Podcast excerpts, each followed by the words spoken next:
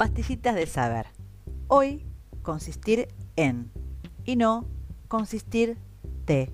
La preposición que acompaña al verbo consistir para introducir aquello de lo que se compone algo o de lo que se trata es en y no de.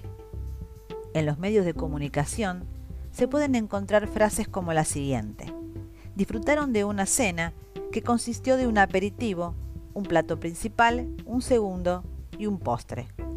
Tal como explica el diccionario panhispánico de dudas, la preposición que corresponde al verbo consistir en cualquiera de sus sentidos es en y no de. El empleo de esta última podría ser un calco del inglés to consist of o un cruce con el giro componerse de, que en ciertos casos tiene un sentido similar a consistir en. Por ello, en el ejemplo anterior, lo adecuado habría sido decir, disfrutaron de una cena que consistió en un aperitivo, un plato principal, un segundo y un postre. Hasta la próxima pastillita de saber de correctores en la red.